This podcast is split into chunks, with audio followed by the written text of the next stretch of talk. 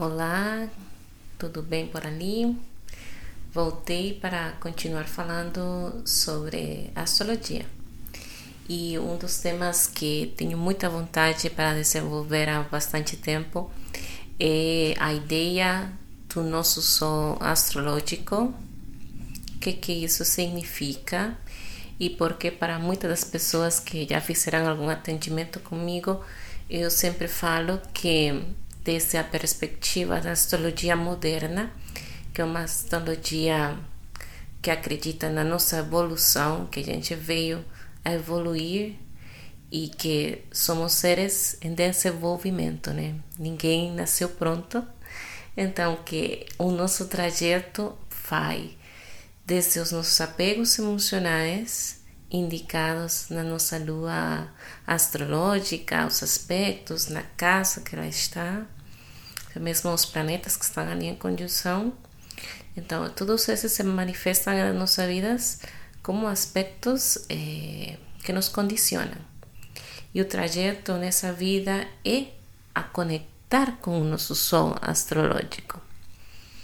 Então, eu sinceramente, antes de estudar astrologia, eu não sabia nada disso aqui, não entendia, até que um dia simplesmente as portas do conhecimento se abriram e uma coisa que era chinês para mim começou a fazer muito sentido.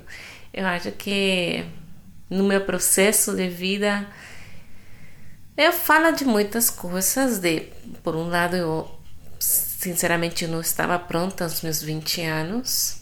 Segundo, não tenho por que me comparar com ninguém, é, é a minha vida, é meu processo, né?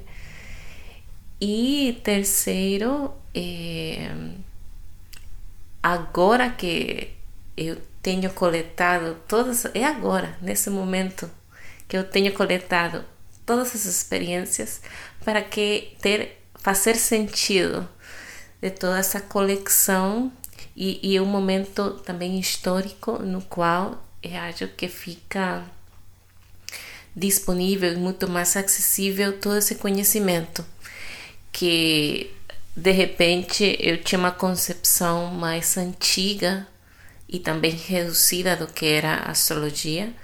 O meu contato com a astrologia era de, de criança era aqueles horóscopos que eu lia no, no no jornal e acreditava que tinha um fator de adivinação e não sabia muito bem do que estava lá atrás, não tinha consciência que eram interpretações vaciadas de muitos milhares de anos de estudar os arquétipos do céu. E também vou dizer que os horóscopos não são a melhor versão da astrologia, na verdade. E lembro que uma das coisas que chegou a falar meu professor, né, bem no início, é que, bom, teve uma época é, na qual os astrólogos precisavam trabalhar, então fazer horóscopos foi a forma que os astrólogos conseguiram acessar é, e ter assim grandes populações, né, grandes grandes quantidades de pessoas e ao mesmo tempo os astrólogos conseguiam ter um sustento. Isso não desacredita o que eles faziam, mas eh, as informações certamente são bastante impersonais, sendo que eh, não deixa também de ter uma certa verdade eh, de como nós, por estar inseridos em um contexto, num todo, do qual somos parte, é impossível pensar que a força gravitacional dos planetas, as energias que, ela emana, que elas emanam no universo, não tem alguma influência em nós. E ao final, como energia arquétipa, eles vão sim se enmarcar dentro de certos temas. Mas dizer que essa semana você vai conhecer o homem da sua vida, realmente eu ainda não cheguei nesse nível de conhecimento, né? Mas que sim, que às vezes a Vênus, o trânsito de Vênus, pode falar de relações românticas, com certeza, ao mesmo tempo pode falar de eh, nos, nos quer embelecer e que por não, não, dá vontade de nos sentir mais bonitas e que por consequência vamos nos sentir e ver mais atrativas e até mesmo para quem está solteira ou solteiro e atrair um parceiro ou parceira, né? Mas bom, isso por lá. Agora, voltando ao tema do Sol, porque ainda assim que o Sol né, está no signo de Gêmeos.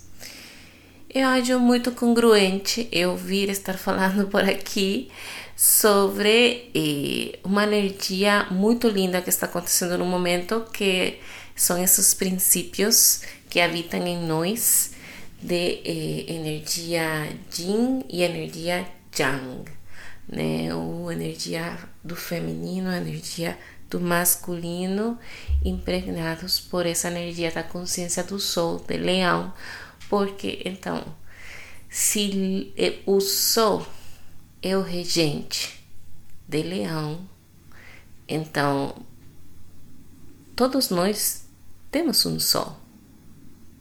Todos nós temos características de leão associadas à manifestação do nosso Sol, seja o Sol em touro, seja o Sol em peixe, em aquário, em virgo. Mas quais são essas qualidades? Bom, a expressão criativa desse signo, livre e espontânea.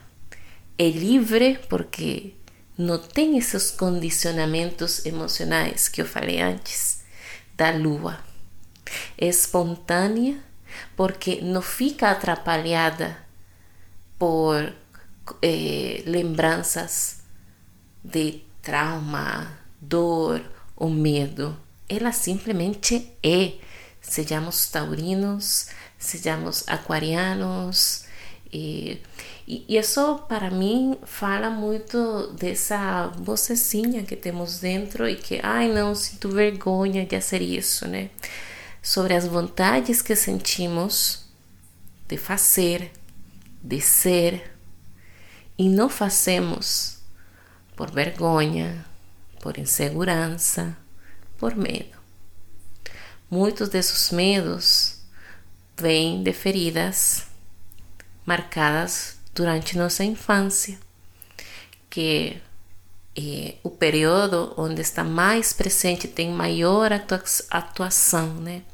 A nossa lua astrológica são esses primeiros anos de vida, né? Os primeiros seis, sete anos de vida, vivemos imersos ainda eh, no mundo emocional da, da mãe, né? Da nossa mãe. E muitas vezes nascemos com um tipo de lua que a nossa mãe física não encarna. Mas a nossa lua astrológica nos diz essa aqui, essa lua astrológica que você tem, essa energia que esse bebecinho vai se sentir contido, vai se sentir seguro. Então, desde o entendimento assim de esta astrologia psicológica, tem algumas energias de signos que nos deixam sem um sentido de pertencimento, que por natureza de ser vivês precisamos presença, precisamos contenção, nutrição, apego mas pelo outro lado existem signos como Aquário, Gêmeos ou signos de ar, né? Que são tem mais dificuldade até mesmo para conectar com esse lado mais emocional. Um Capricórnio, uma lua em Capricórnio e está pedindo para está dizendo para o bebê, olha, para você se sentir segura, seguro, é, você tem que tomar responsabilidade de si mesmo, de si mesma. Como assim? É um bebê, um bebê não pode tomar conta de si, mas por dentro, o fato, quando a criança vai crescendo, o fato de ser uma criança autossuficiente, a faz sentir segura, mas eh, por natureza humana também temos eh, uma demanda de nos sentir eh, cuidados pelo outro, eh, pela nossa mãe, pelos nossos pais, pelo nosso entorno contidos. Então, isso pode se manifestar de muitas formas.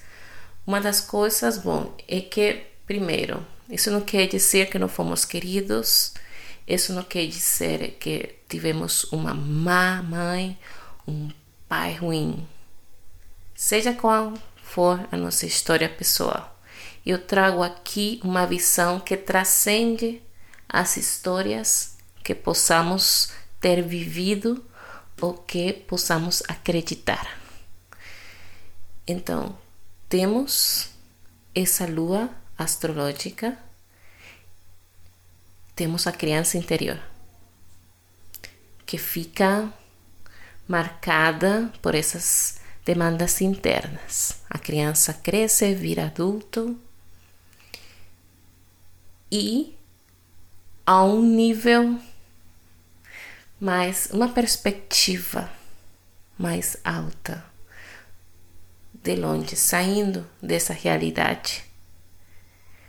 A nossa alma veio, por exemplo, uma lua em ar, uma lua em, em Capricórnio, veio a tomar consciência, veio a fazer o trabalho de incorporar a manifestação de tanto a energia da sua lua como do signo que está em esse eixo, por exemplo, Capricórnio e Câncer, né?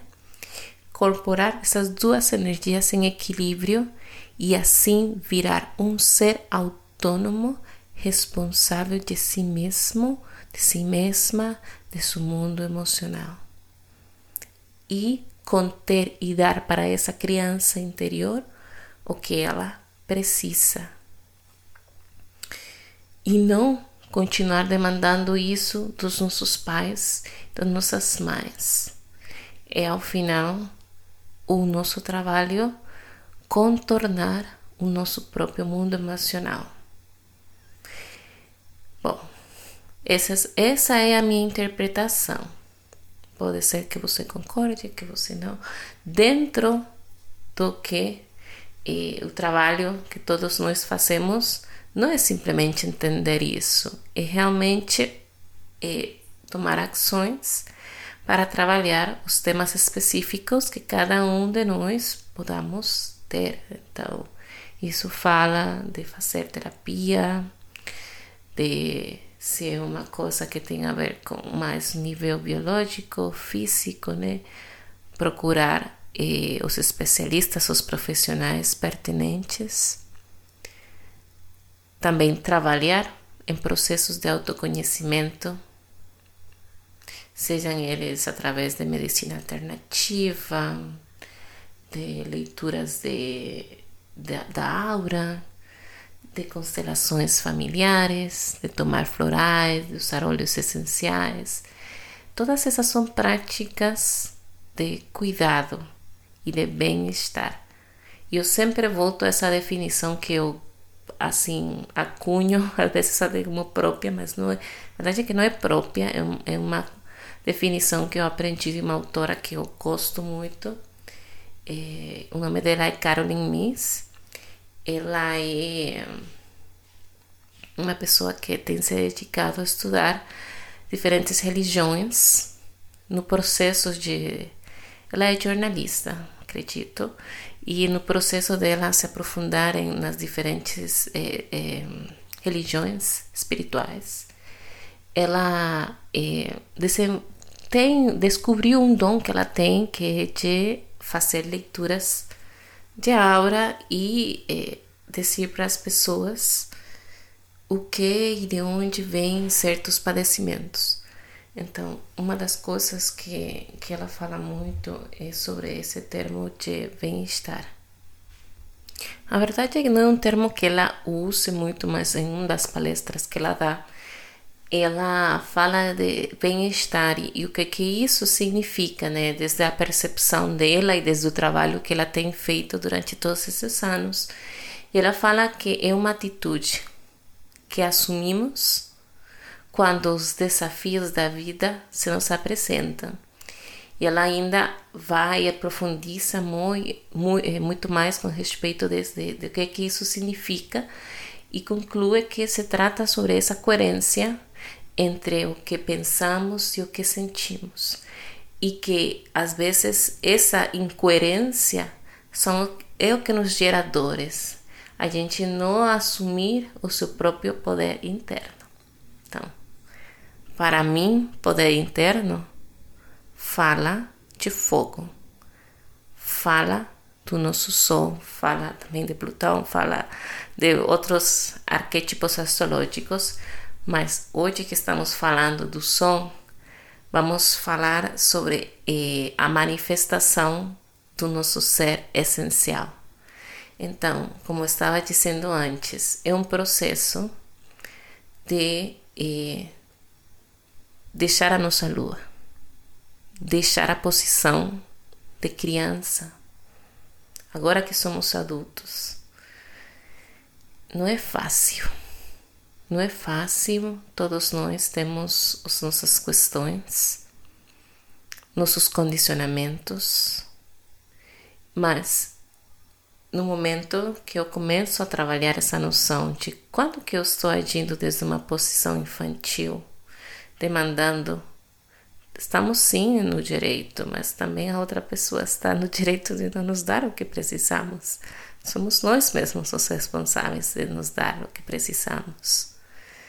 Essa é a nossa busca de um parceiro, parceira, encher um vazio ou sinceramente estamos procurando alguém que faça essa jornada de vida junto conosco e seja essa pessoa na qual desenvolvemos confiança total e na, conseguimos desenvolver uma vida plena tanto para ele, para ela, para ambos, né? E quando estamos procurando o outro para preencher os nossos vazios emocionais, aí é quando tende a dar errado. E antes de chegar ali, vamos ter então que nos olhar e nos trabalhar, ver quais são os nossos temas e aos poucos ir desvendando os nossos conflitos internos aquelas aqueles condicionamentos que nos impedem de conectar com os nossos verdadeiros desejos, com aquilo que desejamos expressar e manifestar no mundo, seja por medo, seja por que ainda nos sentimos, nos sentimos restringidos pelas nossas famílias, pelo que elas vão achar, o que elas vão pensar, porque estamos distanciando-nos também dessa imagem que assumimos para nos sentir queridos, queridas dentro do contexto familiar. Porque isso acontece muito quando somos crianças. A família, nossos pais, a escola, tudo nos vai modelando de tal forma que nós somos esse ser que é, é querido e aceitado. E algumas vezes esse ser que se manifesta, que é querido dentro do seu contexto imediato, não é congruente com o que sentimos verdadeiramente. Temos um ser querendo se expressar que não está sendo visto. Bom, com essa lua, agora em Gêmeos, que já deve estar em outro signo. Agora que estou gravando o podcast, está em Gêmeos. Mas com eh, Vênus e Marte em Sol, temos o desejo, o prazer em nos expressar, junto com a força de Marte para nos levar à frente. Vamos fazer e continuar fazendo esse processo, tanto de procurar as práticas que nos fazem bem, porque deixar ir eh, temas dolorosos não é fácil, Dali que temos que ter presentes esses mecanismos e essas práticas de bem-estar. No meu caso, já eu já coloco as minhas florais já na sacola, porque eu, sei lá, eu não quero explodir hoje. Vou colocar, já coloco o meu rolão, faço uma mistura de óleos para colocar no meu ventre antes de ir a dormir, depois de tomar banho. E faço questão mesmo de fazê-lo porque quando não faço, eu sinto a diferença.